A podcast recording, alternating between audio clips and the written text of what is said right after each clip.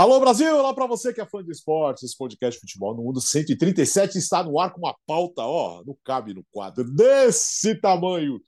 Muita coisa para falar, muita coisa para falar e muita coisa nós vamos falar no dia 1 de setembro, nesta quinta-feira, numa maratona que começou com três horas, já, foi, já passou para quatro, cinco, não sei quantas horas teremos nesse último dia da janela de transferências. Começaremos às duas da tarde no YouTube, no Facebook, nas mídias digitais da ESPN e vamos até 5, 6, aparentemente 7 horas da noite. É por aí, né, Léo? É por aí, Alex. Por quê? Primeiro explicar por que é quinta-feira, dia 1 e não dia 31. Dia 31 tem muito jogo, né? Então você teria que ter os principais clubes aí conciliando rodada com, com o fechamento do mercado. Quinta-feira tem, aquele, tem alguns jogos avulsos ainda aí de fim de rodada, mas são menos. Então eles resolveram dessa vez não fazer dia 31 de agosto, dia 1 de setembro, que os clubes podem dar mais atenção total aí a esse último dia, que costuma ser frenético. Então, meia-noite, fecha na Espanha, né? Na Inglaterra, 11 da noite, porque a Inglaterra está uma hora a menos, mas 7 da noite aqui, uh, o fechamento das principais ligas. Aí a gente fica mais um pouquinho, né? Vamos, porque a gente que tem essa experiência, né, sabe que tem aqueles que fecharam uh, uh, no cair do pano. Na, na Itália tinha altas lendas, né, de que fechava o escritório da liga, os caras tentavam passar o, o papel do contrato por baixo da porta. já aconteceu, já teve jogador que perdeu a inscrição por segundos, né? O, o Adrien Silva no Leicester uma vez. Então sempre tem essas histórias. E tem muita coisa que já está acertada, mas ele não foi anunciada. A gente vai falar até sobre elas hoje, né?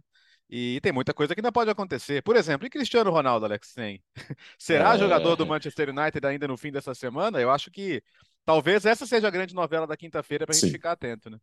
Até o último minuto, o último segundo e depois, inclusive. Gustavo Hoffman acabou de chegar de onde? De Cornelá de Lobregá. Não, não dá nem para falar que eu fui para Barcelona, porque eu só passei para o Barcelona, desci na estação de Santos de, de, de trem e aí já fui direto para é, um hotel ao lado do estádio do Espanhol, em Cornelá de Lobregá, que fica na região metropolitana da cidade. E, e aí acompanhei ontem, trabalhei na partida Espanhol 1, Real Madrid 3. Terceira vitória seguida do Real Madrid como visitante na Liga, nas três primeiras rodadas. Finalmente vai jogar em casa na próxima rodada. Aliás, é, é o grande jogo da rodada, né? Real Madrid e Betis no Santiago Bernabéu no próximo sábado. É, já já nós vamos falar do jogo, que o Benzema não fez uma grande partida, mas foi lá e fez dois gols. E aí, Bira? Opa! É, fim de semana que foi quente, né? Com muitos 9 a 0 é, Não é muito comum ter que, ter que falar essa frase, muitos 9 a 0 E mais estranho ainda, o Bayern não ganhou. é, mas nem um o PSG. Mas também com o Sommer, pô. Será que te... temos um campeonato? Temos dois campeonatos. Uh, vamos começar na Inglaterra que tem brasileiros chegando na Premier League, Léo? Temos, temos três brasileiros chegando. Um, enquanto falamos, já foi anunciado, o Renan Lodge no Nottingham Forest. A gente até transmitiu o jogo com o Tottenham, ele já estava lá nas tribunas. O Gustavo trouxe essa informação até em primeira mão lá da Espanha, né? Que ele estava querendo sair para buscar mais jogo, coisa que o Simeone não estava disposto a garantir a ele. Nottingham Forest tem, eles têm até outros dois laterais esquerdos, né? O Omar Richards, que veio do Bayern de Munique, e tem o Toffolo, que era o, o, foi um dos destaques da Championship na temporada passada com, com o Huddersfield, é quem vem jogando como titular. Mas acho que como, como talento ele é superior e, e se tiver oportunidades tem tudo para se firmar. Os outros estão pelo anúncio, né? O Anthony com o Manchester United, o Paquetá no West Ham, o Anthony numa novela que se arrastou e, e ele acabou metendo a tática Lewandowski, né? Pô, tô triste, me deixa embora, já fomos tão felizes juntos, agora eu quero sair. Né? Não tem nada a ver ter assinado um contrato e tentarem me segurar, aquela história de sempre. Mas deu certo, né? E não culpo o Ajax também não, pô. Eu, faço o preço, né? E a maior venda da história da Eredivisie. Estamos falando em 100 milhões, sendo 95 fixos, 5 de bônus, mais que qualquer outro jogador que já saiu da, da Holanda. E o Paquetá, acho que sentiu que a, a, a o Lyon, a Ligue 1, ficaram pouco para a ambição dele, né? Ter a possibilidade de jogar a Premier League. Eu, eu, muita gente falando, ah, mas é o West, sei lá o quê. Cara, é Premier League, velho. A realidade é essa. Hoje os times da Premier League, todos são poderosos, todos têm dinheiro pra caramba, todos te dão a oportunidade de jogar em campos espetaculares, estádios lotados, enfrentar semanalmente os melhores jogadores do mundo. Então, é, vai, vai e, e, não acho que vai afetar nada a questão de seleção brasileira, nem para um, nem para outro. É, no caso do Anthony do Paquetá, tá? No Renan Lodge, eu acho que ele tá correndo atrás de uma vaga que por enquanto não é dele. Mas bom, né? A, a, Premier League virou hoje o destino favorito do jogador brasileiro, né? Até, até por muito pouco tempo atrás, mesmo quando a Premier League já era a Premier League, ainda não era o destino favorito, né? Aí temos que reconhecer aí os, os pioneiros que abriram essa porta. Mas hoje, acho que hoje quem tem chance de ir para a Premier League vai, né? É, e até ainda tem jogador que, que escolhe outro mercado, foi o caso do Rafinha, né? O Rafinha escolheu sair da Premier League e ir para a La Liga. Ele poderia ter ficado na Premier League e jogado pelo Chelsea, mas o fato é, é hoje a Premier League ela exerce um, um, ela tem um poder de atração sobre os jogadores absurdo, absurdo. É o campeonato que mais chama atenção, é para onde a maioria das estrelas é, quer ir. Claro, alguns optam por outros destinos, mas a maioria escolhe a Premier League e a seleção brasileira vai se fortalecendo nesse sentido, né? Porque é, vai para a Copa do Mundo com um elenco recheado de jogadores da Premier League. O Paquetá vai para a Copa, isso está evidente. O Paquetá hoje ele briga pela titularidade da seleção. Eu acho que a seleção brasileira hoje ela, ela tem duas possibilidades de time titular: uma com centroavante, uma sem centroavante. Na opção sem um centroavante, com o Neymar de falso 9, o Paquetá fica no banco. Na opção de um centroavante, o Richarlison, por exemplo, o Paquetá entra no time. Aí não vou nem entrar na, na, na, na discussão aqui de quem, de quem sai, né? Porque sobraria para o Vinícius e tirar o Vinícius hoje em dia, eu acho uma loucura, uma insanidade. Por isso que eu, eu se me perguntarem qual é o time titular da seleção brasileira hoje, eu falo que tem no ataque Rafinha, Neymar e, e, e Vinícius e o meio-campo sem o Paquetá justamente por essa, por essa questão do, por essa questão de, de, de, de tática até. Mas enfim, Paquetá vai para a Copa do Mundo. Anthony provavelmente vai. O Anthony está muito bem encaminhado e realmente, como o Bertozzi citou, quem está na briga é o Renan Lodge. E, e, o Renan, ele decidiu sair do Atlético de Madrid e comunicou pessoalmente isso ao Simeone pelo desejo de, de jogar o Mundial. E ele sabe que no Atlético não, não ia ter minutos, não teria minutos. É, a, a, a, situação do Renan foi a seguinte: há cerca de um mês, o, o, o, Berta, italiano, que é o diretor esportivo do Atlético de Madrid, conversou com os representantes do Renan e informou que ele estava nos planos do clube para a temporada, estava nos planos do Diego Simeone. E é fato, estava, só que estava como reserva. E, esse é o ponto principal. Ele seria segundo ou terceiro reserva é, para o lado esquerdo. Ele perdeu muito espaço na cotação do Diego Simeone. Na semana passada, ele pessoalmente conversou com o Diego Simeone de que precisava de minutos e caso isso não fosse possível no Atlético, pensando em Copa do Mundo, é, pediu para o Simeone ajuda para ser liberado. O Simeone disse que contava com ele, mas aí nas horas seguintes é, o próprio staff do jogador conversou também com a diretoria e chegaram a esse acordo que eu acho que foi a melhor opção. É, manter, por mais que o jogador tenha contrato, manter um, uma pessoa insatisfeita no seu trabalho, obrigando a ficar no trabalho por conta do contrato, não é produtivo. Ponto. E no final das contas, o Atlético conseguiu um negócio que não necessariamente é o melhor do mundo, ganha 5 milhões de euros pelo empréstimo, e o Nottingham Forest tem a opção de compra por 30 milhões de euros ao final desse um ano de empréstimo. O Renan também ampliou o contrato para 2026, algo que é até meio protocolar nesse tipo de situação. Então, Renan vai em busca de minutos e, e o Anthony chegará na Inglaterra como uma contratação é, bombástica até, pelo valor, a maior transação na história da Eredivisie, uma novela, uma aposta gigantesca, uma responsabilidade muito grande. Mas o time do United vai ficando cada vez melhor. É, tem que responder em campo, mas o time está ficando muito bom. É, acho interessante esse movimento que. Bom, primeiro que mostra como a Premier League é o lugar em que os jogadores querem estar. E os jogadores se falam. Então o jogador fica falando, pô, aqui é legal, aqui é assim, assim, assado, todos os jogos são assim, intensidade. Se encontra então, na seleção, penso, né, Biratã? Se encontra na seleção, é, né? tem, tem grupo de WhatsApp, é, é, eles se falam. Então, bate nos outros jogadores aquela, pô, que legal seria poder estar tá lá, né? Pô, o clima é assim, é assado, como os jogos são todos legais, pô, você tem que jogar contra fulano também. os jogadores se conversam.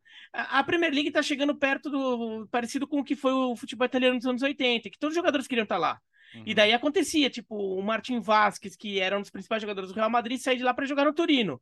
O Maradona sair do Barcelona para jogar no Napoli. É... jogador de seleção brasileira que era jogava na segunda divisão da Itália, como o João Paulo e o Miller. É... e tá começando a acontecer isso na Inglaterra. Os jogadores estão querendo ir para lá. Claro, jogador do Paris Saint-Germain, do Bayern de Munique, do Barcelona, do Real Madrid, eventualmente de Juventus, Milan, como são clubes ainda também muito grandes, o tamanho desses clubes compensa. Mas se for para estar num outro time, o Diego Carlos vai lá e sai do Sevilha, vai pro, pro Aston Villa. No Sevilha, ele tem perspectiva de jogar, jogar Champions League ou de ser tetracampeão da, da Liga Europa, como um, qualquer jogador do Sevilha. Mas, pô, Aston Villa, né? Legal, Premier League. E ele vai. Então, é, isso mostra a força que a Premier League está ganhando. Talvez muitos jogadores estejam começando a fazer a conta mental de, tá, jogar Champions todo mundo quer, né? Jogar Champions é o desejo de todo mundo. Uhum. Mas vale a pena. O, quanto, qual, o que, que é mais legal? Jogar Champions, mas de repente fazer os seis jogos da fase de grupos e, e eventualmente cair. Se der muita sorte, classificar para as oitavas e cair nas oitavas. Ou jogar a temporada inteira na Premier League naquele clima super legal. É, a gente já discutiu isso uma vez aqui, né, Albiratã? É. Até pelas uhum. questões da diferença de dinheiro, que a, que a Premier, que a Superliga já existe e o nome dela é Premier League, né? É. É, são, e... são, são jogos que todo mundo quer ver, né? Então, e daí vem uma outra coisa. Os clubes ingleses, vai, o mercado como um todo, nessa é, neste mercado, acho que isso foi uma questão deste mercado que a gente pode até aprofundar na quinta-feira, porque a gente vai ficar muito tempo no ar, mas já falando agora, que a Premier League em especial, buscando muito brasileiro, mostra o bom momento do futebol brasileiro, dos jogadores brasileiros, uhum. do grupo da Copa. Porque virou um tema muito comum é, nas discussões, talvez desde a Copa de 2010 e daí já passamos três Copas do Mundo, 10, 14, 18, falando a geração é fraca, os brasileiros não são mais protagonistas, até porque em 2006 era absurdo, né? O time estava todo fora de forma, mas o time era cheio de jogadores protagonistas. ah, não, mas o, a seleção é fraca, a geração é fraca, não tem protagonista. E olha, os caras estão indo atrás de jogador brasileiro. E não estão mais com aquele medinho de, ah, não vai adaptar, ah, e o cara vai querer voltar pro carnaval, ah, isso, isso, aquilo. Não. O Manchester United está gastando 100 milhões de, de euros no Anthony. Entendeu? Até então, porque assim, são jogadores que já estão na Europa, né? Já estão é, na Europa e já, e já, assim, o Anthony já se provou no Ajax, vai subir o nível agora. O Renan já se provou em La Liga. É, vai para o Nottingham Forest com mais uma contratação, né? O Forest é absurdo, tá tamanho 20, do mercado. Quase. É, então, incrível, né? E o Paquetá é um atleta que bateu no Milan, não, não, não, não, não vingou, foi para o Lyon, deu muito certo e agora sobe de novo o nível, vai para a Premier League. E só deixa, é, porque eu acho que eu fui um pouco confuso na história do time titular da seleção brasileira. É, hoje, para mim, a seleção brasileira titular, sem um centroavante, tem o Paquetá. Com um centroavante, aí fica uma briga pela titularidade porque com, com o centroavante, com o Richarlison, por exemplo, joga o Neymar atrás dele, o Rafinha na direita, aí você tem que decidir, Vinícius ou Paquetá do lado esquerdo, Casemiro e Fred, hoje é o time que tem o Tite na cabeça. Sem falar que tem um tal de Bruno Guimarães aí bateram na porta é, para jogar, né? E eu, é. eu, diria, não, por isso que eu falei, o time na cabeça do Tite, porque para mim o Bruno Guimarães precisava jogar. Ô, ô, Gustavo, Mas, não, e olha, o, que Fred, que ainda? o Fred... Não, e tem mais um ponto nesse meio campo. O Casemiro acabou de chegar do United.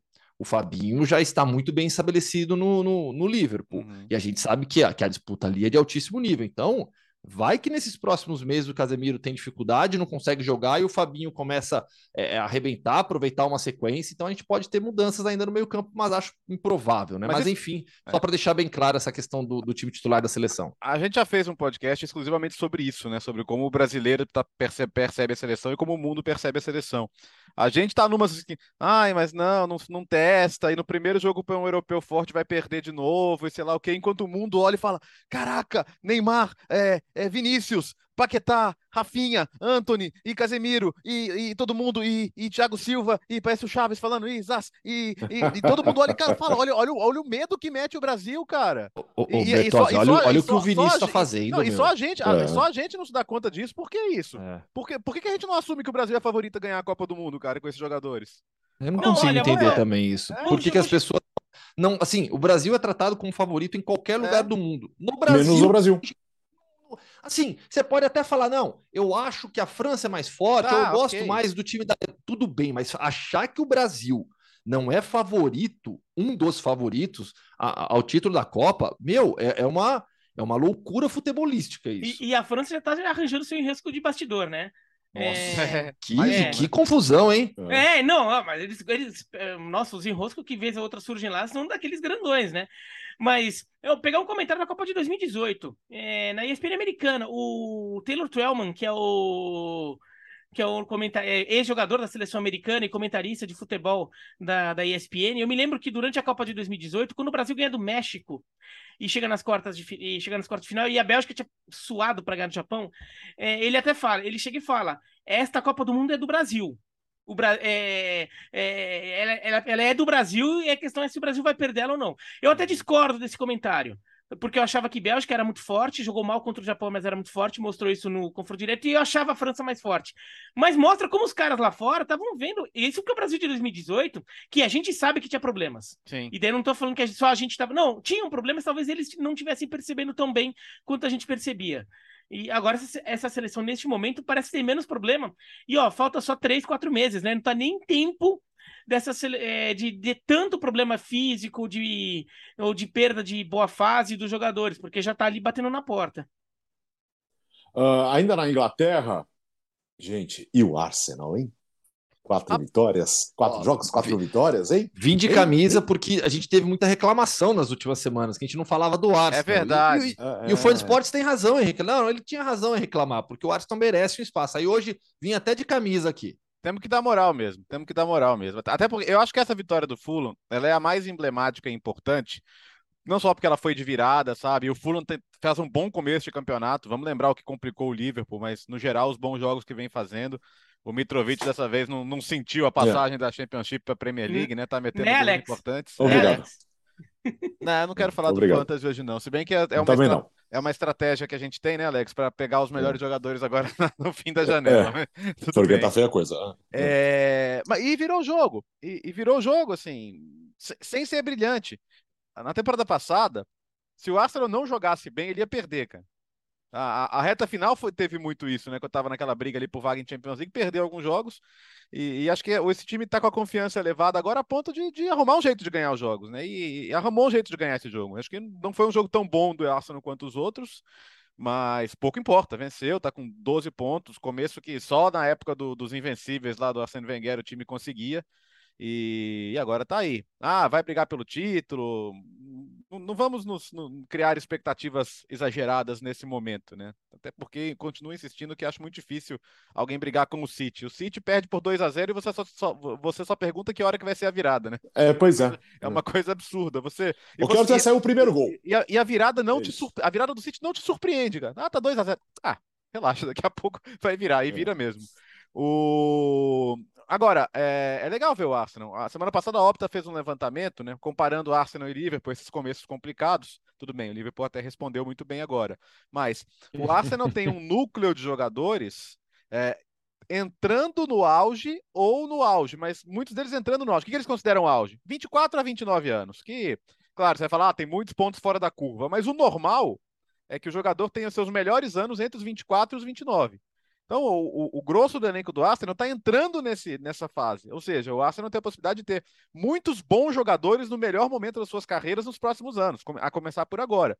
Enquanto o Liverpool, eles pontuaram lá, olha, o Liverpool realmente tem muitos jogadores que já passaram da idade do auge, é um time que, que semana passada jogou com muitos jogadores acima de 30 anos, e, e o Klopp já admitiu que talvez tivesse cometido um erro de avaliação a não trazer mais jogadores, principalmente para meio campo, mas isso é o Liverpool, tá? O Arsenal, o que mais me impressiona é tem, tem, tem visão de futuro ali, mas não é aquela visão de futuro do, do, antigamente, que você comprava um monte de garoto de 17, 18 anos, o Wenger buscava aqueles cinco caras na França de 17, 18, um vingava, os outros não, mas o, o time não tinha é, meio termo, né? Agora não, você tem vários jogadores na casa dos 20 e poucos, e, e prontos para crescer juntos. E acho que o time conseguir ganhar jogos em que não vai tão bem é um sinal de que as coisas estão evoluindo, né? Em algum momento, os jovens do Arsenal tinham que crescer, né? Não, não, não dá para ter um time de jovem para sempre.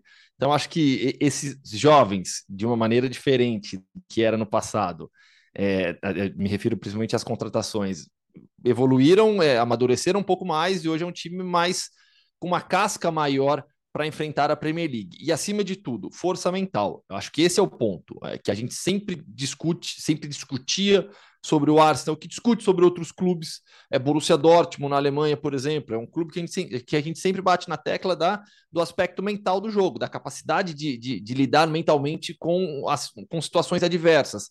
O Arsenal era um caso típico dos últimos anos. Uma equipe que sempre, nas dificuldades, tombava. É, tomava 1 a 0 e ia perder o jogo, esquece, não ia virar. Agora virou no final com o gol do Gabriel Magalhães. Olha a seleção brasileira, mais um brasileiro aí de novo, fazendo o gol da vitória. A contratação do Gabriel Jesus, eu acho que ela, ela passou uma mensagem para todo mundo: olha, a gente está aqui para brigar, mas é um passo de cada vez. O objetivo tem que ser Champions League, classificação para Champions League, ponto. A partir daí você vai evoluindo, crescendo e o que vier a mais tem que sonhar. O, o Arsenal é um time que ainda me desperta alguma desconfiança em relação à profundidade de elenco e em relação à experiência do time no geral para os momentos mais decisivos. Isso à parte, daí o torcedor do Arsenal que já está começando a ficar irritado comigo, isso à parte, eu acho que assim, o, ti, isso, o, é? ti, o time é bom. O time é bom. Acho que o time tá, tá, Na temporada passada já dava sinais claros e essa temporada tá reforçando esses sinais. O time é bom. Se ainda falta alguma coisinha ou outra, falta para todo time. Talvez ainda não. O Arsenal não chegue aonde quer por causa de, de, dessas questões aí de profundidade de elenco, tudo, mas o time é bom. Acho que o torcedor do Arsenal tem muito motivo para estar tá animado para e para estar tá otimista. Talvez ele, eu acho que não chega a, a nesta temporada a, a, brigar lá no topo, mas é um time que está fazendo as coisas certas para em algum momento é, chegar nesse ponto. E, acho que isso que é o mais interessante do Arsenal. E daí o trabalho do Arteta tem que ser tirado do chapéu, porque é o trabalho que oscilou demais no começo. E era engraçado que o Arsenal tinha umas fases, né? Pegava uns 5, 6 jogos muito bons. Ele falou, opa, agora vai! Depois pegava uns 5, 6 jogos muito ruins falava, meu Deus do céu, se perdeu, vai ter que demitir. E, e, o Arsenal ficava nessa, ficou durante um ano e meio nessa, até que a coisa se encaixou. E o time joga um futebol bom, tá aprendendo a ganhar jogo em que atua mal, como ontem. É... O, o Fulham se defendeu muito bem também. Acho que tem que ter, dar mérito pro Fulham na, na forma como o Fulham soube se defender nesse jogo e tirar espaço. O Gabriel Jesus teve muito mais dificuldade para jogar do que nos jogos anteriores, ainda que ele tenha sido um, um, um, foco importante do ataque do Arsenal, mas foi mais difícil. E ainda assim o Arsenal achou um jeito de virar o jogo. E acho que isso é importante, o time vai ganhando confiança e, e, e tá no caminho certo. E daí também a, a gente fica discutindo muito a questão do, dos técnicos brasileiros na Europa. Ah, porque hum. técnico brasileiro está defasado, não tá, tem nível, não tem nível, problema de adaptação, sei lá das quantas. É, também é, saudar um pouco o trabalho do Edu ali. Que o trabalho claro, do Edu, quando ele chega, ele faz um mercado interessante, a torcida gostou muito, só que foi um mercado que demorou para mostrar resultado, a torcida começou a pegar no pé do Edu. E agora você vê muito, elogi... muito torcedor do Arsenal elogiando o trabalho do Edu, porque teve a paciência de confiar no, no, no Arteta, fez um, uma, um planejamento bom para rejuvenescer o time e montar um time com base em jovens que, que fosse ganhando nível de competitividade, que é o que está acontecendo agora. E o trabalho dele tem sido bastante elogiado. E daí, se a gente começar a lembrar da trajetória do Edu, o Edu, como dirigente, quando estava no Corinthians, foi, o melhor momento da história do Corinthians, né? Então, é, talvez o Brasil ainda não tenha. É, te, é, talvez não, o Brasil não tem técnico de primeiro nível no, no futebol europeu, tudo, mas tem um dirigente que, pô, tá fazendo um trabalho que merece elogios num time de, de, de altíssimo nível no futebol europeu. E, e, sabe que, é, Alex, o norte de Londres hum. tem o Tottenham que tem 10 pontos, né? O, meu, segundo, é o melhor começo do Tottenham em 13 anos também. Sim. Tava na transmissão do jogo com o Nottingham Forest e não foi um jogo fácil também, não. O Forest, se tivesse um pouquinho mais de, de qualidade no ataque ali e, e trabalhou no mercado agora para ter essa qualidade a mais, uh, teria um resultado melhor. Uh, e, e o, o, o, a gente falou: ah, é importante o Arsenal estar tá fazendo o que faz mesmo quando não joga mal o, o Tottenham está conseguindo fazer o que faz com o som praticamente nulo na temporada até agora. É, o, o, som, o som, os quatro jogos jogou mal. O som deu uma assistência, não fez gol. É, é o terceiro jogo seguido que ele é substituído. E, e a gente ter, podia ter até uma discussão se hoje, pela forma, o Richardson não teria que jogar. O Richardson entrou, deu assistência, fez as embaixadinhas e tomou uma porrada. deu o que falar lá. Mas é, é, é, do estilo dele, né? O Richardson tem essa. A gente já discutiu isso muito também. Ele é um provocador e. Que, eu, que, eu, normalmente o torcedor do time dele adora e o torcedor rival odeia. É, ele é esse tipo de jogador e dá para entender por quê. E, mas ele foi super decisivo, né? É, assistência para o gol do Kane, o, dois, o gol 2 a 0 que tranquilizou o Tottenham no jogo. O jogo não estava fácil. Então o Kane já está bem, já está fazendo seus gols. Agora é o terceiro artilheiro da história da Premier League ao lado do Andy Cole. E só tem essa questão, né? O que está acontecendo com o som? Uh, eu acho que o Conte vai dar moral para ele porque é o som, é um ídolo, é um jogador histórico, artilheiro do último campeonato. Mas forma por forma, né? O, nesse começo de temporada o Richardson está oferecendo mais. É, a gente pensando no Kulusevski, né? Ai, será que tem lugar do Richardson é. no Kulusevski? De repente a briga com o som. Mas claro, o som é, ainda até por, por, tempo de casa, por todo o histórico com o Harry Kane, é aquele jogador que vale dar uma segunda, terceira, quarta, quinta chance ainda para ver se engrena, porque se engrenar vai valer a pena com os resultados vindo, você não precisa realmente mudar essa dinâmica, né? É. Você dá tempo, deixa, deixa a equipe assim, é o som, e já que o Richarlison vem funcionando do banco, segue, até eventualmente sentir a necessidade de uma mudança de rota. O, o, o Bira, é, dois, duas goleadas por 9 a 0, o Celtic em casa venceu, ou fora de casa venceu o Dundee United, e o Bournemouth pagou uma conta que não era dele, né? Mas todo mundo começou a falar, a criticar o começo de temporada do Liverpool e 9 a 0. E assim, e tinha gás para mais. Para mim, o, o Liverpool claramente tinha que dar uma, é, jogou para dar resposta. Porque jogou para dar resposta. Depois do início ruim de temporada, dois empates e uma derrota no clássico. O pessoal começou a pegar no pé, a intensidade não tá essas coisas, o meio de campo, sei lá das quantas, tá meio envelhecido. É, começo ruim. Será que o time já, já caiu fora da briga? Tem gente já achando que o Liverpool já tá fora da briga pelo título. Não, não, não vejo dessa forma. O Liverpool tinha que dar uma resposta. E olha, deu uma resposta num cenário em que era até compreensível que tivesse problemas, né? O Thiago Alcântara, Darwin Nunes, é, Konatê, Matip, é, Diogo Jota, muito desfalque. Alguns nem são titulares, mas eram opções a mais que o time poderia ter. Então, muito, de certa forma, o, o Klopp teve que botar o time, vai, poucas opções no banco. Vai, o Fábio Carvalho, um jogador que ficou no banco, que poderia ter sido uma opção de titular no jogo. O resto, meu, era quem tinha ali é, dos melhores, que, que, que, tinha mais cara de time titular. É, o Firmino acaba sendo titular, o Firmino dá uma resposta também, que é um jogador que a gente vê perdendo terreno ali no Liverpool, a gente vê, pô, quando é que o Firmino, será que já foi pro Firmino? Será que já Firmino já não é mais o mesmo, já virou a quinta opção do ataque? É, daí o Firmino vai lá, três assistências, dois gols. Então Firmino também dá uma resposta, mas o Liverpool principalmente precisava vou, é, mostrar que ainda tem que ser aquele time temido pelos adversários. Né? O adversário e... tem que entrar. E, e, o Bournemouth, coitado, não tem nada a ver com isso, né? Agora, o Bournemouth também, é... ele não está na zona de rebaixamento neste momento, porque ganhou um jogo lá da Aston Villa no começo da temporada. Mas olha, o, o, o Bournemouth tomou, deixa eu fazer a conta aqui, 12, tomou 16 gols nos últimos três jogos. É, então 4x0 4 a 0 do Manchester City, é, 3x0 do Arsenal em casa e 9x0 do Liverpool. A, a, a coisa tá feia lá também. Se seguir nessa escala, o próximo jogo perde do quê? De 11, 12. tá, tá só, é, só crescendo. e, e, sobre, sobre o Firmino, é, a, a, gente meio que já tira o Firmino, tirava né, o Firmino de uma eventual Sim. disputa por seleção brasileira. Fala muito em Richarlison, praticamente garantido, Matheus Cunha brigando com Pedro crescendo no futebol brasileiro, marcando muitos gols pelo Flamengo. É, o Firmino ele continua sob observação da seleção. Ele continua no radar da seleção brasileira. Tem data FIFA agora em setembro, no final de setembro. Se ele conseguir seguir, se ele conseguir emendar agora, quem sabe, uma boa sequência com bons números, gols e assistências, pode ganhar uma oportunidade nessa data FIFA e aí volta de vez para a briga. Diga, Léo. É, é eu, eu acho difícil o Firmino arrumar um lugar agora, para ser sincero, mas é, também. As mas... pessoas têm a memória um pouco curta, cara. É, é outro dia falando, ah, tá na hora do Firmino mudar de áreas, ah, porque a Juventus tá interessada, já deu pro Firmino. Cara, o Firmino é um jogador com uma inteligência muito acima da média, uma, uma leitura de, de jogo, de espaços, de, de, de sacrifício pelo time dois gols, três assistências, foi o grande nome do jogo. Ele não vai ser titular, mas acho que você abrir mão de um jogador com a importância dele no, no, no elenco, não tem porquê, né? O, o, o Klopp sabe que o Firmino é desses jogadores para levar para a guerra com você, e, e é o caso. É, o engraçado foi o 9 a 0 na Escócia também, né? Com, com, com o Celtic Sim. em cima do, do Dundee United.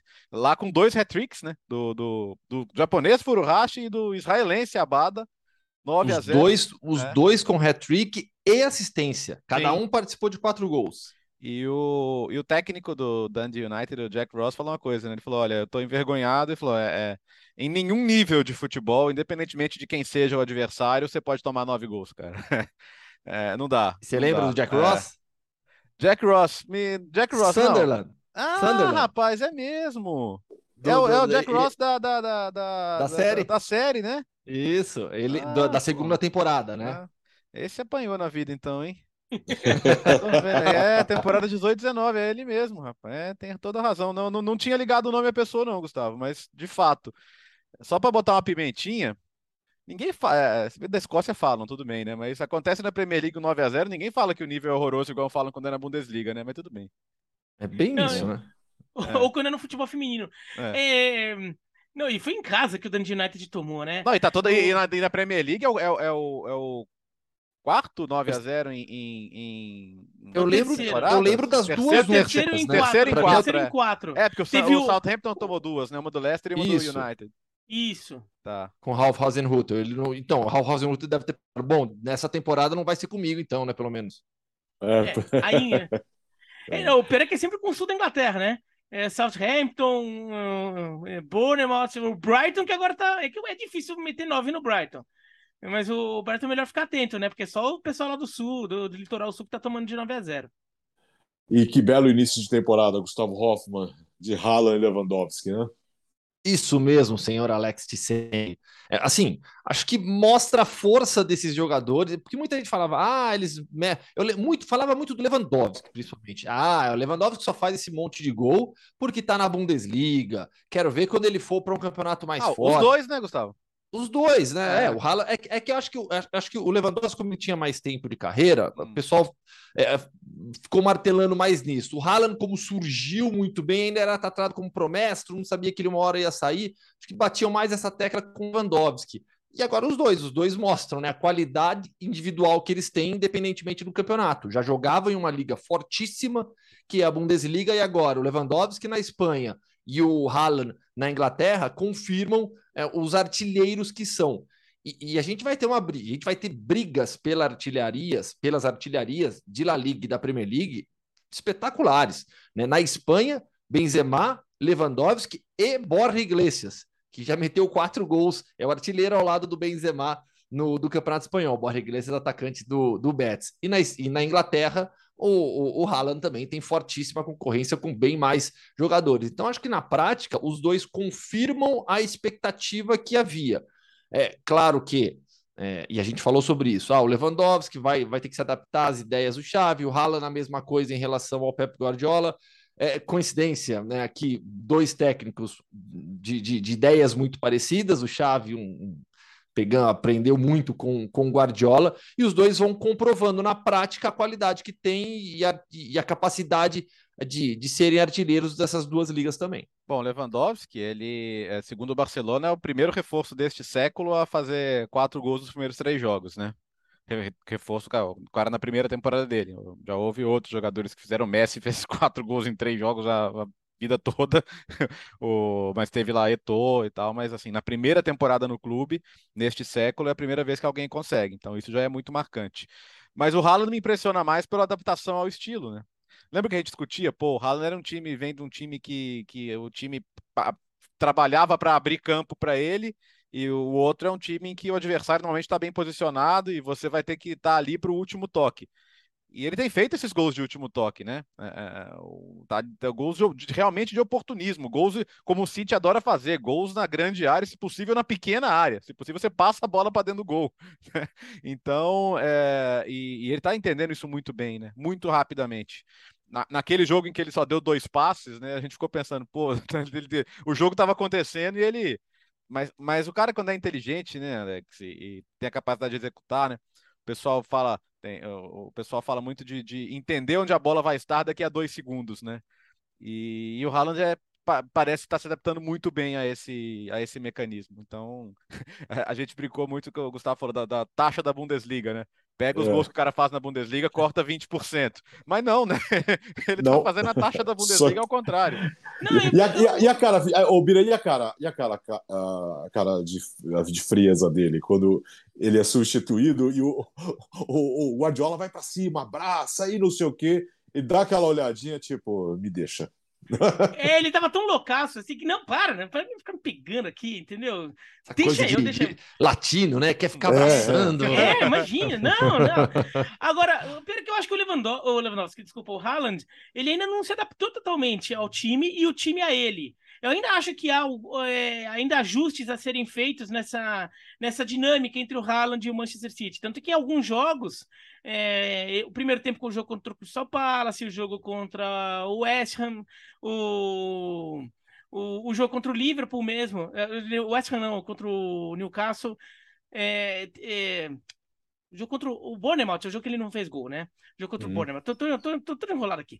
O jogo contra o Bournemouth, contra o West Ham ele fez dois, pô.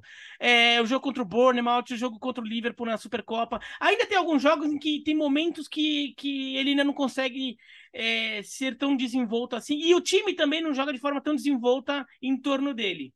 Agora, nos, pou, nos pou, poucos, não tão poucos assim, mas nos momentos em que a coisa acontece, nossa, mas é uma avalanche é, é, é, aquela avalanche de neve, assim, que vai cair, não tem nada que segure, assim, na, na, da montanha, que vai passando por cima de tudo que tiver embaixo. E que foi o caso do segundo tempo do jogo contra o Crystal Palace. Então eu fico pensando como é que vai ser no final da temporada. Eu, eu achava que o Haaland fosse ter um pouco de dificuldade é, de adaptação nessa primeira metade de temporada, talvez o rendimento dele não fosse tão bom, é, mas os momentos de problemas até existem. Só que a questão é que quando vem a quando a coisa acontece, acontece numa força que eu fico imaginando como vai estar no final da temporada, quando todo mundo já tiver mais azeitado ali essa relação, essas dinâmicas ofensivas do Manchester City, porque de fato tá muito absurdo. O, dos três gols que ele fez ontem, um gol foi o gol de Haaland tradicional do, do Borussia Dortmund. O gol com espaço para atacar, é, passa em profundidade, deixa ele ganhar na velocidade. Meu, você pode botar cinco zagueiros trombando com ele, que não vai conseguir ganhar porque ele não só ele é muito rápido, como ele é muito forte, então pode ficar batendo nele que o cara que bate cai e ele fica em pé. Agora, os outros dois gols foram gol de centroavante de área. Sim. Né? Do, daquele cara que tem o instinto de estar no lugar certo na hora certa para meter a bola lá dentro. É, então, o, o Haaland, principalmente, tem me impressionado muito por isso. Mesmo ainda tendo problemas, é, já tem produzido muita coisa, muita coisa. Oh, Gustavo, que tal esse novo meio-campo do Real Madrid que você tem acompanhado? Pois é, né? Eu vi que o Bertozzi ficou encantado também com o Tchouameni, até colocou lá no Twitter. Cara, né? fiquei. Pra É, mim, assim, é. nossa, quem é Casemiro? Não, tô brincando, hein? É, pelo amor de Deus. É, É, gente, calma. Eu publiquei, eu publiquei hoje no meu Empolgou. blog. Manchete, Publi- empolgou. Não, vamos lá. Não, mas eu publiquei hoje no meu blog um texto analisando o primeiro mês, né? O Real Madrid fechou o primeiro mês agora de, de temporada, com quatro vitórias em quatro jogos. Ganhou a Supercopa e os três primeiros é, pela, pela, é, pelo Campeonato Espanhol por La Liga. Todos jogos fora de casa. Falei aqui já, vai jogar em casa só na próxima rodada é, de La Liga. O Tchouameni é um jogador que fará a função do Casemiro, mas ele entrega é, algo diferente do Casemiro. O Casemiro é um jogador superior a ele na fase defensiva e no aspecto tático do jogo. O Casemiro é mais jogador que o Tchouameni. Ponto. Só que o Tchouameni com bola entrega mais do que o Casemiro. Pelo perfil dele, pelo jogador que ele é. O Tchouameni tem uma chegada melhor na frente. É um jogador que tem é, uma capacidade ofensiva maior. Por isso que o Real Madrid vai se adaptar ainda a ter o Tchouameni não mais do Casemiro. Por mais que ele exerça a função que o Casemiro tinha na equipe, as características são diferentes. Tanto é que o Ancelotti, antes da saída do Casemiro, acho que foi na coletiva, acho que foi no primeiro jogo, acho que foi antes do jogo contra o Almeria, ele falou, olha, o, o, o Casemiro, o Tchouameni pode jogar com o Casemiro. Então ele vislumbrava a possibilidade, por exemplo, de um meio-campo Casemiro, Tchouameni e Camavinga, é, Uhum. poupando Modric e, e Kroos. Eu, eu faço questão de, de- de citar tudo isso para explicar que o Tchouameni é um jogador diferente do Casemiro, não é igual ao Casemiro. São diferentes e, e- e tinham têm a mesma função ali no Real Madrid. O Casemiro agora já é passado e um passado glorioso do Real Madrid. Contra o, o espanhol no domingo, o Tchouameni fez um- uma partidaça, partidaça. Deu aquela belíssima assistência para o Vinícius e em campo, defensivamente, foi bem demais. O, o, é um jogador de, de muita técnica que eu acabei de ressaltar, e muita força física. Então, em algumas jogadas, ele ganhava a, a bola na força, na trombada, na velocidade, um tanque arrastando os adversários, sabe? E é, é, é um jogador realmente para muito tempo de clube, assumiu uma bronca é, de cabeça erguida, fez dois bons jogos desde a saída do Casemiro e melhorou, melhorou do jogo do Celta para o jogo contra o Espanhol. Um meio-campo que vai se adaptando, vai mudando. Camavinga saindo do banco de reservas, eu, Rodrigo, no segundo tempo, foram fundamentais. Fundamentais para mim foram os dois jogadores. O, o, o Vinícius foi o destaque, mais uma vez, é um time automatizado a jogar com o Vinícius. É, o, o Benzema decidiu, mesmo sem fazer uma grande partida até então, meteu dois gols no final. Mas para mim, os pontos fundamentais dessa vitória do Real Madrid foram as entradas do Camavinga e do Rodrigo, com três minutos do segundo tempo. O Ancelotti ali conseguiu recuperar o jogo, porque o espanhol tinha voltado melhor intervalo. A equipe do Diego Martinez, esse técnico do Granada, é uma equipe que não está bem, mas que compete. É, estádio cheio, pressão, e o Real Madrid respondeu bem demais com Camavinga, que mudou o ritmo do meio-campo, deu mais intensidade com a saída do Modric, e o Rodrigo é, se tornando um terceiro atacante ali no esquema, saindo o Valverde e se movimentando. Né? O, Ocelotti, no dia anterior, tinha ressaltado a, a, capacidade do Rodrigo de jogar nas três posições de ataque, disse inclusive que ele acha que o Rodrigo é um atacante completo, e, e, o Rodrigo estreou em La Liga e mostrou isso, se movimentando, fazendo o jogo por dentro, pela ponta direita, e o lance do gol do Benzema, o primeiro dele, o segundo no Real Madrid, com a ciência do Rodrigo, sai de um cruzamento do brasileiro pelo lado esquerdo. Cara, eu fiquei muito encantado com o Camavinga no segundo tempo também. É, o Camavinga já, já tem mais tempo de Real Madrid, tem uma temporada inteira. anos só, hein? Acho que na temporada passada, se não fosse a hierarquia ali do Tony Kroos, ele teria terminado a temporada como titular. Mas assim, o, o, que, o que ele esconde a bola do adversário, o que ele faz o jogo fluir, o que ele sai de confusão, é, é, absurdo, é absurdo, é absurdo. É, é, eu acho que ele tem tudo para ser um jogador de, de uma geração também de fazer história no Real Madrid, como, como outros que chegaram, sei lá, como o Marcelo, que chegou jovem, como ele também fez, entendeu? Eu acho que ele tem tudo para isso. O segundo tempo, para mim, foi dele. O Real Madrid teve, teve o mérito né, de pressionar, teve gol, teve gol anulado, mas no final das contas foi, foi merecido o resultado. Contra o espanhol, muito lutador, mas para mim foi a mesma vitória de jogo com o Almeria. É, é muita pressão para o time da casa se segurar, e aí não é demérito do time da casa, é só muita qualidade que tem o Real Madrid. E é o que a gente começou semana passada, né? É, é, três, é, três jogos fora, três vitórias e ainda tem 19 jogos para fazer no Bernabéu. Começa, começa bonita a situação do Real Madrid. É, o que eu acho interessante do Camavinga quando ele entra. É claro que o Kroos, como jogador, é um, é um absurdo, um dos grandes jogadores do meio, de meio de campo deste século. É... A, a, questão aqui não é, não é o, o Kroos em si, mas o, Camavinga, ele parece que dá um, um, Ele parece um motor a mais extra que o, uhum. que o uhum. Real Madrid fica. Ele, ele tem uma capacidade de dar uma dinâmica para esse meio de campo, porque ele pega e carrega. Ele. É... Talvez ele não tenha o passe refinado do Kroos, por exemplo, uma visão de jogo, uma experiência de colocação, mas ele dá uma, um dinamismo pro time, pega, carrega a bola, parece que dá uma energia nova pro time. É... Vai pegar uma, uma uma analogia bem ruim, por, por sinal, mas uma analogia bem ruim que eu vou, que eu vou lançar aqui. Parece que assim, o, o Kroos parece um jogador, por exemplo, nas curvas aqui, pô, deixa o carro bom. Assim, só que daí o Camavinga parece o DRS, que abre a asa móvel ali do Fórmula 1, ganha velocidade na reta. É assim, idade, pra conseguir, né? Pra conseguir é, ultrapassar. É, é a idade, é o, também, é o é aspecto físico do jogo. É, acho que a idade, mas também um pouco a característica do jogador. Sim. Você quer ver porque o Piratão um, exemplo? O, o Kroos sempre foi um jogador, entre aspas, entre aspas, porque tem muito jogador que parece lento e não é lento. É só o jeito dele. Não, né? ele acelera o, o, jogo. Ele, ele é, acelera é... o jogo com passes. O Camavinga isso. acelera o jogo, é, muitas vezes conduzindo a bola até. Isso, o lance isso. do gol anulado.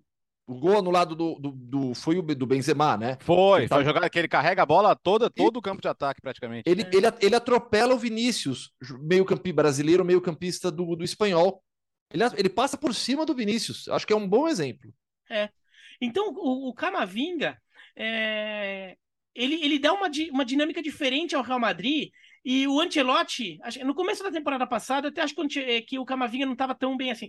Acho que o Ancelotti, ao, longo da temporada passada, foi, foi entendendo exatamente o, como usar o Camavinga, em que situação e o que, que ele pode agregar ao time.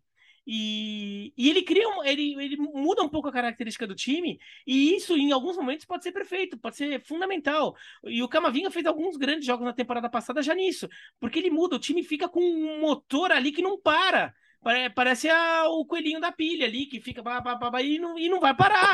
e se não vai parar o cara, o cara vai, vai continuar, continuar, continuar, continuar. Coelhinho da pilha. Essa foi Coelhinho da pilha, hein? É... Que mais? Que mais? Ah, e o PSG? Que clima gostoso, que clima agradável entre o, o Mbappé e o, e o Neymar, né, Léo?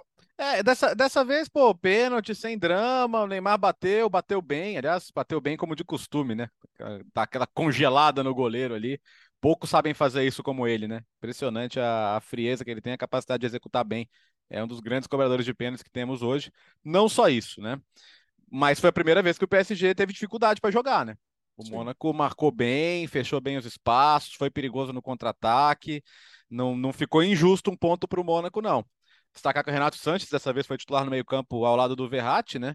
É, ausente o Vitinha, mas no resto, assim, a estrutura que a gente viu nesses primeiros jogos da temporada, e foi a primeira vez que um time conseguiu uh, negar espaços, dificultar a vida do trio. Então, e é legal, que a gente discutiu outro dia, né? Uh, quando que esses times vão ser testados? Eu acho que o Mônaco, que hoje não tem, não tem um elenco tão brilhante quanto de temporadas passadas, mas é um time bem treinado, vem de uma grande arrancada, inclusive, para chegar em, em preliminar de Champions, vai jogar a Liga Europa.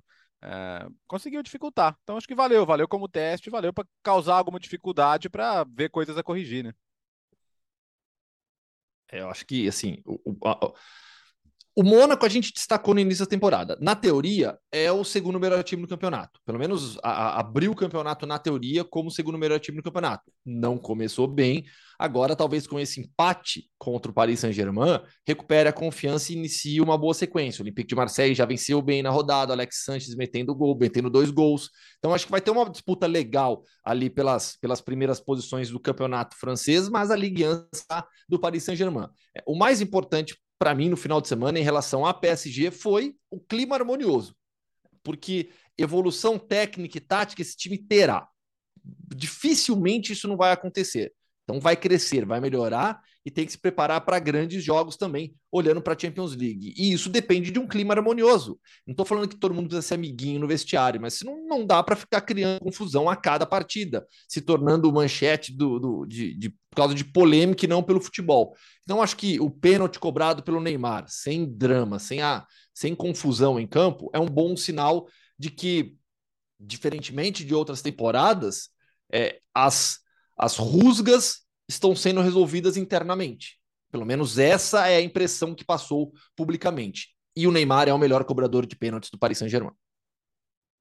O Neymar é o melhor cobrador de pênalti do Paris Saint-Germain. As estatísticas mostram isso, né? Cobrar pênalti é uma coisa um pouco mais fácil de quantificar é, quem é melhor ou não se você tiver uma amostragem razoável de, de cobranças de cada jogador, você consegue quantificar bem isso. Mas eu até acho que a melhor decisão para o Paris Saint-Germain em relação à cobrança de pênalti não é se o Neymar bate, se o Sérgio Ramos bate, se o Mbappé bate. É a solução que todo mundo concordar e que realmente ajudar a trazer uma tranquilidade interna no vestiário. Porque mesmo que o Paris Saint-Germain acabe perdendo um ou dois pênaltis a mais na temporada porque não bateu o melhor cobrador, no final das contas, se esses caras tiverem amiguinhos de verdade entre si e jogando de forma harmoniosa, o, Paris Saint-Germain vai fazer muito mais gol com bola rolando que vai compensar esse um ou outro pênalti perdido a mais. E eu fico com a sensação de que a, a situação do Paris Saint-Germain em relação a pênalti é que realmente não tem uma coisa assim, ah, é sempre o Mbappé, é uhum. sempre o Neymar. Acho que tem algum combinado que eles criaram entre eles ali, não sei qual que é ainda, a gente, ao longo do tempo a gente vai ver se é ou é um, cada vez é um, né, reveza, o jogo anterior era o Mbappé, esse é o Neymar, ou então quando um desses jogadores sofre o pênalti, ele que bate, porque o Neymar que sofreu o pênalti, né? Então se ele sofrer, ele que bate, se de, de repente o combinado pode ser esse. De repente, o, o Mbappé simplesmente falou: Ô Neymar, é, pô, meu, você tá bem no jogo, porque o Neymar jogou pra né? Vou falar uma palavra aqui, ele jogou muito, ele tem jogado muito. O Neymar tem sido o grande jogador do Paris Saint-Germain nesse começo de temporada, né? O o Mbappé falou, vai lá, pô, é só tanto que o Neymar depois na hora da comemoração ele abraça o Cooper, depois ele dá um abraço no Mbappé, né? Um abraço meio de carinho, assim, dá até um carinhozinho na cabeça do Mbappé.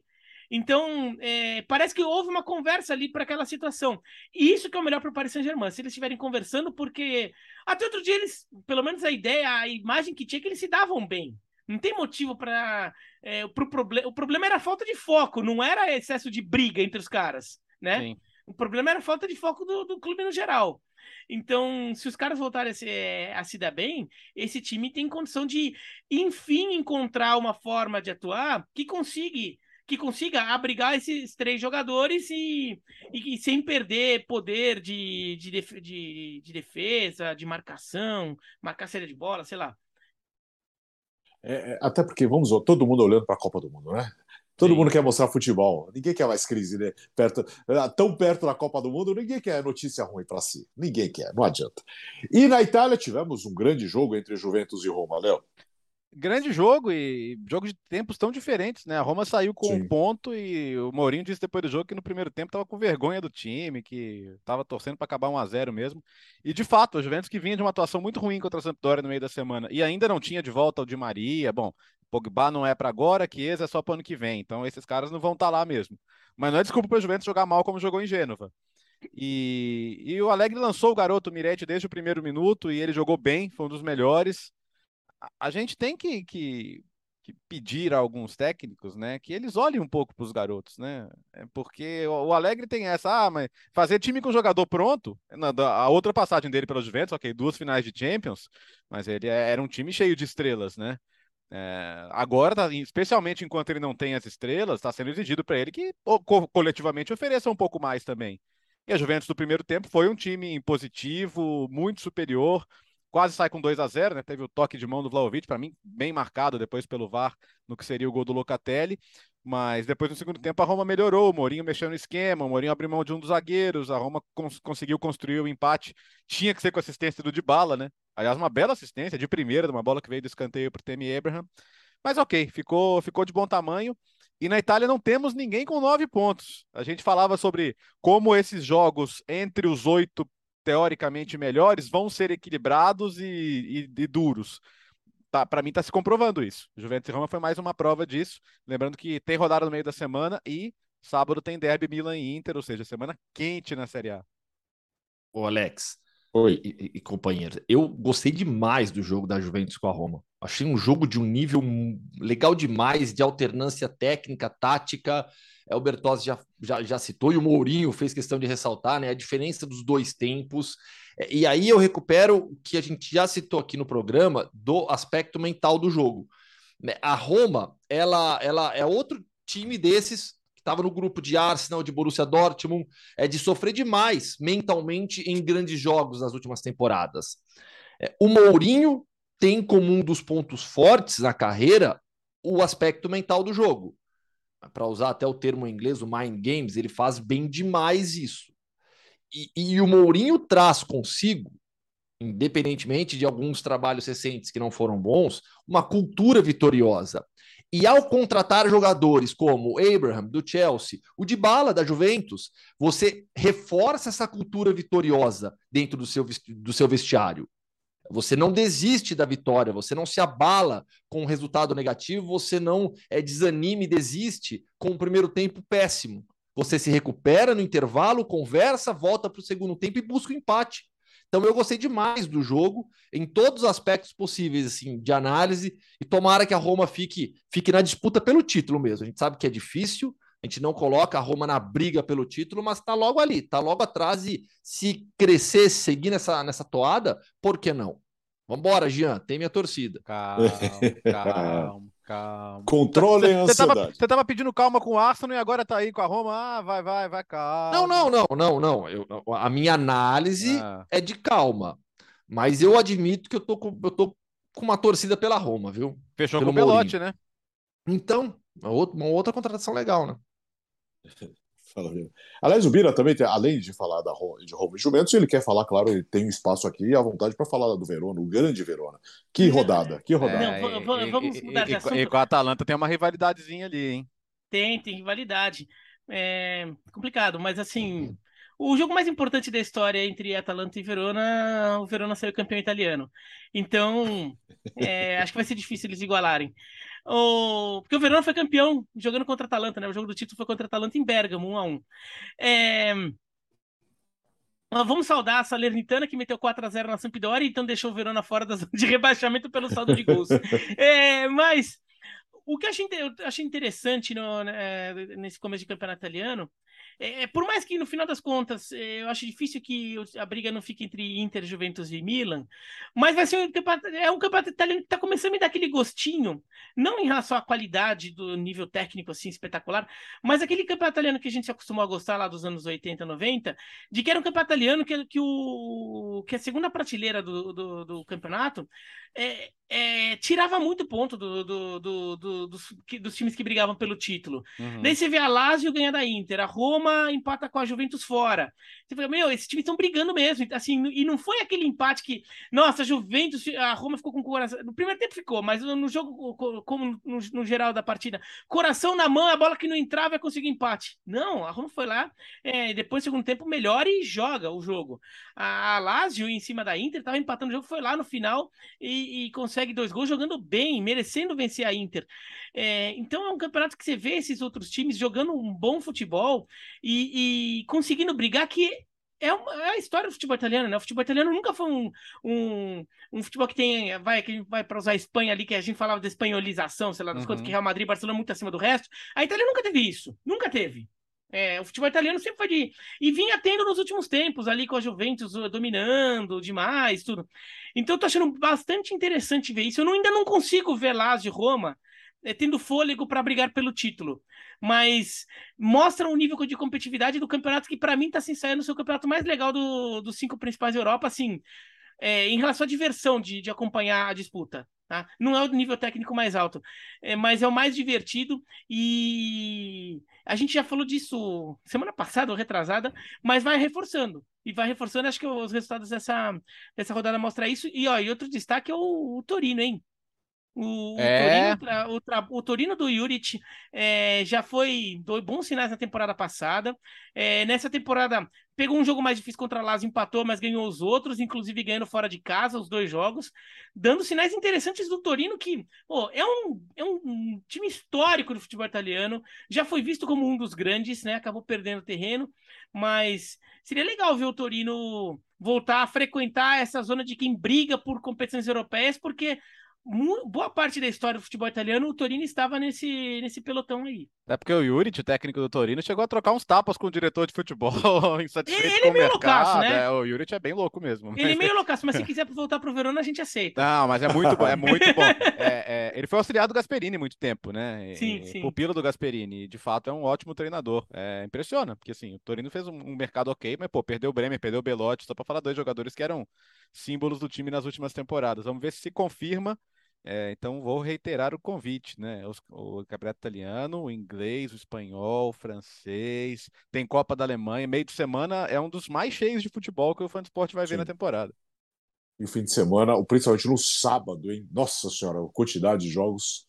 Alex, diga, diga, antes hum. de, de, de, seguirmos para o mundo Hoffman, hum. pela pauta aí, vamos só destacar a Bundesliga. Sei que você está controlando o tempo aí, porque a gente já citou aqui, o Bertozzi até falou no início do programa, né? A atuação uhum. monstruosa do Jan Sommer, é, 19 defesas, novo recorde individual da Bundesliga. O Borussia Mönchengladbach, do Daniel Fark, segurou o, o, o Bayern. O Gladbach troca de técnico, mas é, é, é, um dos times que, que mais conseguem resultados contra, contra o Bayern nas últimas temporadas. Segurou o Bayern. Foi o final de semana em que Bayern e PSG não venceram em seus campeonatos. O Bayern foi superior, criou diversas oportunidades, mas parou realmente nas mãos do Zomer com 19 defesas. Só que o grande jogo desse final de semana na Alemanha foi do Union Berlim.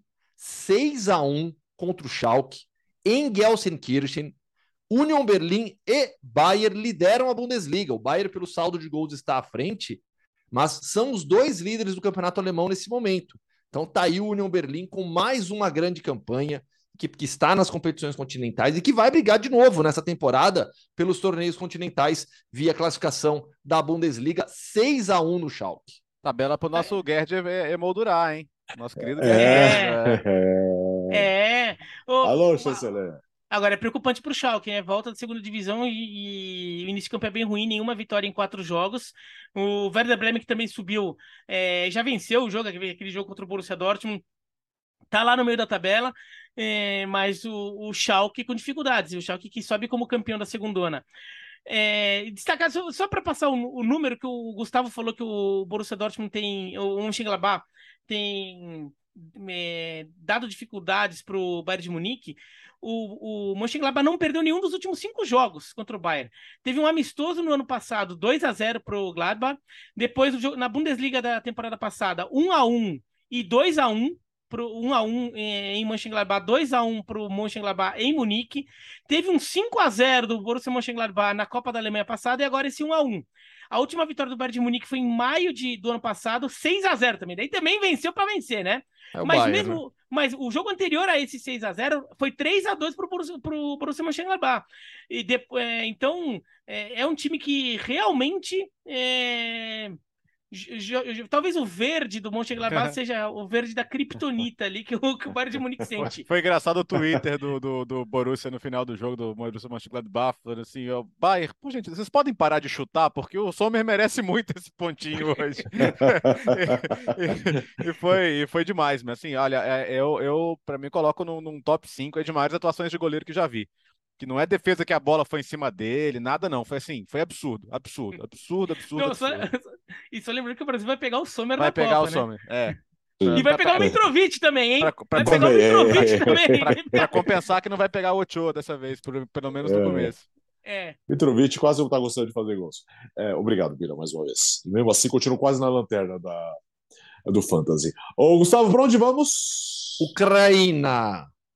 Faz tempo que eu não solta uma dessa, hein, Léo? Ucrânia. Eu fiquei muito surpreso que o Gustavo excluiu a Liga Europa e a Conference do, da pauta, velho. Eu tava com os grupos aqui abertos, mas. Meu, mas você viu o final é... de semana? Como é que foi? Como é, é que a gente como é, é que a gente, a gente já passou de uma hora, eu acho, de programa. Já. Né? Olha, já. já estouramos o tempo que a gente tem meio que pré-determinado. Então, assim. Escuta, vocês têm, vocês têm cinco, seis horas aí na quinta para falar, ah, vão. Tá bom. Tá, então fica isso. a promessa. Tá. É. Porque, por exemplo, tem um time desse.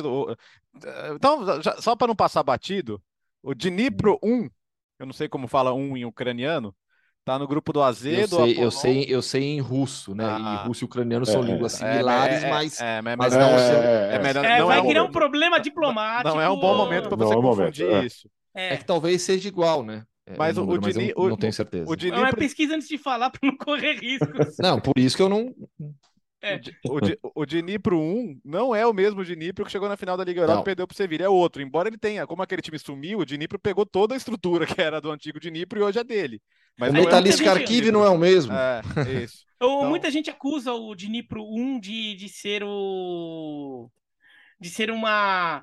Porque o Dnipro tradicional é, faliu, né? Então faliu. o Dnipro 1 é o Dnipro 1 de ser uma, um, uma manobra legal ah para man, manter o, time. Agora, o Dnipro 1, por questão de origem, ele é ligado à polícia, né? Sim. Até a questão de. Agora, eu, eu, pesquisando aqui no nosso amigo Google, um em ucraniano é A? Faz sentido, Gustavo? Ah. É, faz. Só A? A. Então, o Dnipro tá, A. É Din.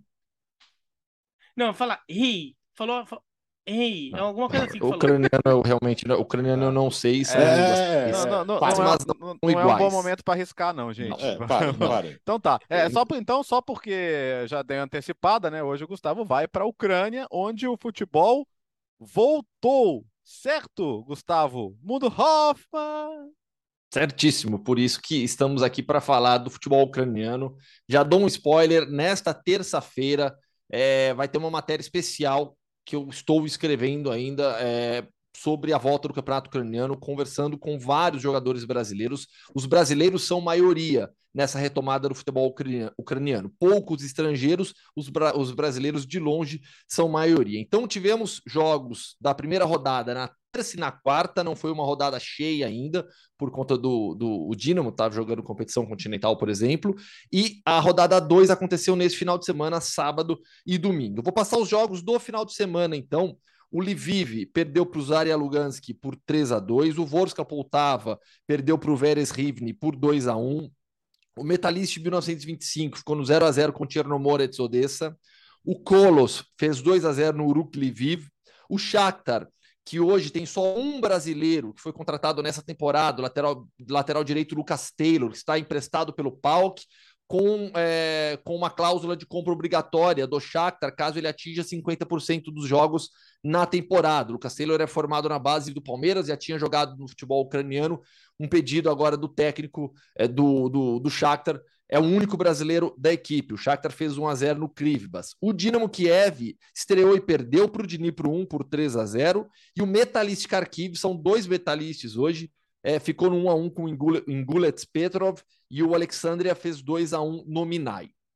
Como acontece essa volta do campeonato ucraniano? Jogos sem público. A guerra hoje está concentrada no leste da Ucrânia principalmente nas regiões, na região de Donbass, além da Crimeia. O exército ucraniano segue combatendo é, o exército russo e, e, tentando recuperar algumas regiões. Então, a guerra hoje está concentrada no leste do país, principalmente. É, a, a, Rússia ela desistiu, por enquanto, daquela campanha de avanço até Kiev, por exemplo, através do norte, é, através de Belarus, passando ali por Chernobyl.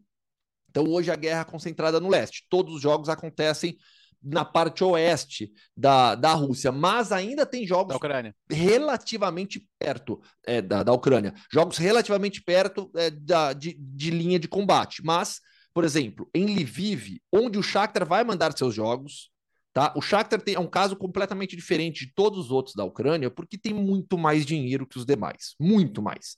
Então, quando a guerra começou efetivamente lá em 2014, o Shakhtar saiu de Donetsk e foi para Kiev e seguiu mandando seus jogos em Kiev. Inicialmente ele mandou os jogos até em Kharkiv, depois chegou a mandar ele vive, mas se estabeleceu em Kiev. É, agora, o que, que o Shakhtar vai fazer?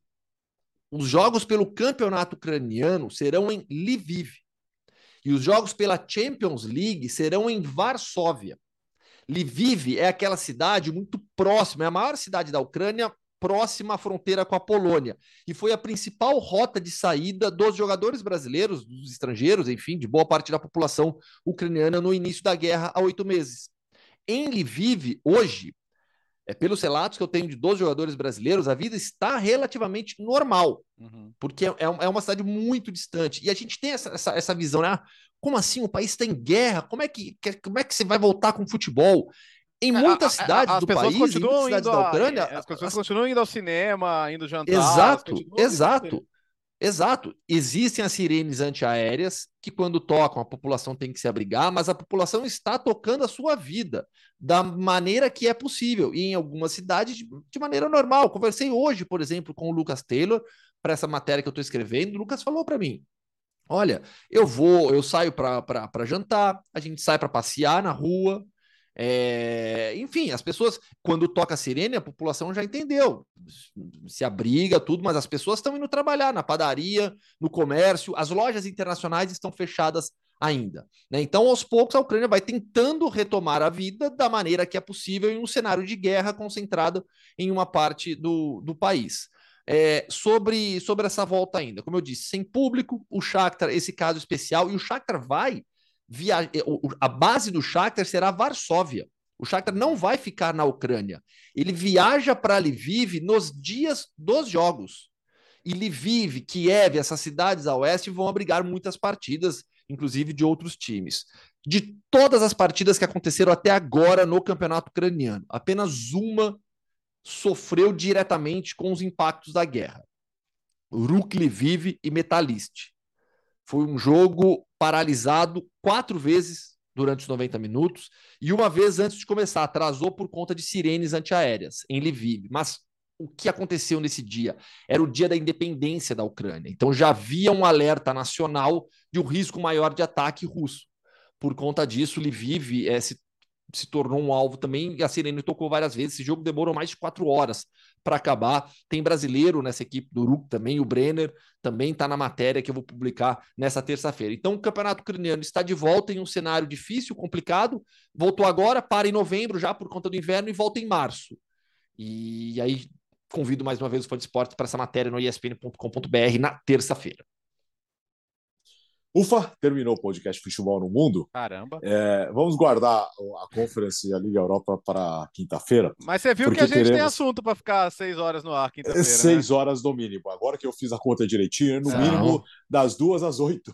Tem muita coisa que acontece de, de, depois. Você lembra? Quer ver? Já que a gente citou o documentário do Sander. Seis horas, o, ah. o, o, atacante galês que foi para o United, Daniel, Daniel James. Sim. Lembra na série? Uhum. A transferência dele pro, pro, pro Ai, meu Deus, para o Sunderland, ela é cancelada depois da. Ela, é, depois da, que fecha a janela, porque não deu tempo de, de, de fechar toda a documentação.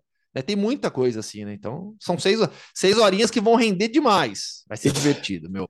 Pre prepare, prepare-se, prepare-se. Valeu, Gustavo. Valeu, gente. Obrigado. Até quinta-feira, então. Boa é, semana. É.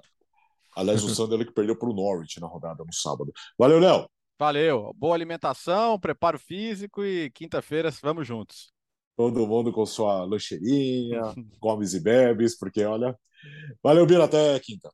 Valeu, Gustavo. A gente vai agora daqui a pouco poder fazer uma coisa que você não pode. Então, engole essa. A gente vai poder trocar figurinhas da Copa do Mundo, Putz, coisa que você ainda não pode falta. fazer ainda na Espanha porque não lançaram o álbum da não, Copa ainda na Espanha. Não toma, lançaram. Gustavo. Toma, toma. A gente vai poder colecionar. Mas eu, tô, eu tenho fé que o Alex vai me mandar o álbum com as figurinhas. Calma, aí. calma. Vamos controlar a ansiedade. Tem um amigo, eu tenho um amigo que você conhece, o, o Thiago Arantes. Ele, ele tá muito na secura. Ele encomendou da Alemanha. Ele comprou o Nossa. álbum para entregar na casa dele em Barcelona. Ele mora em Barcelona. Sim, falei com ele hoje.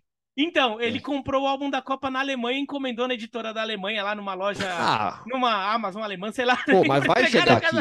Vai, vai, chegar, vai chegar. chegar. Vai eu, chegar eu, eu matérias, eu pesquisei, né? Eu falei, não é possível, quando é que vai vender? Pô, aí eu pesquisei e eu vi que é, ia atrasar mesmo, ia ser depois do lançamento mundial, mas sacanagem. É porque eles, Aliás, é porque, segundo o Thiago, é porque o álbum de La Liga vende mais na Espanha que o álbum da Copa, então eles espaçaram o ah, lançamento ah, Pelo amor de Deus, ah, tá. E eu não consigo, Copa do Mundo. Copa do Mundo, amigo! E eu não consegui colar, e não consegui terminar de colar a dele. Ô, Alex, Oi.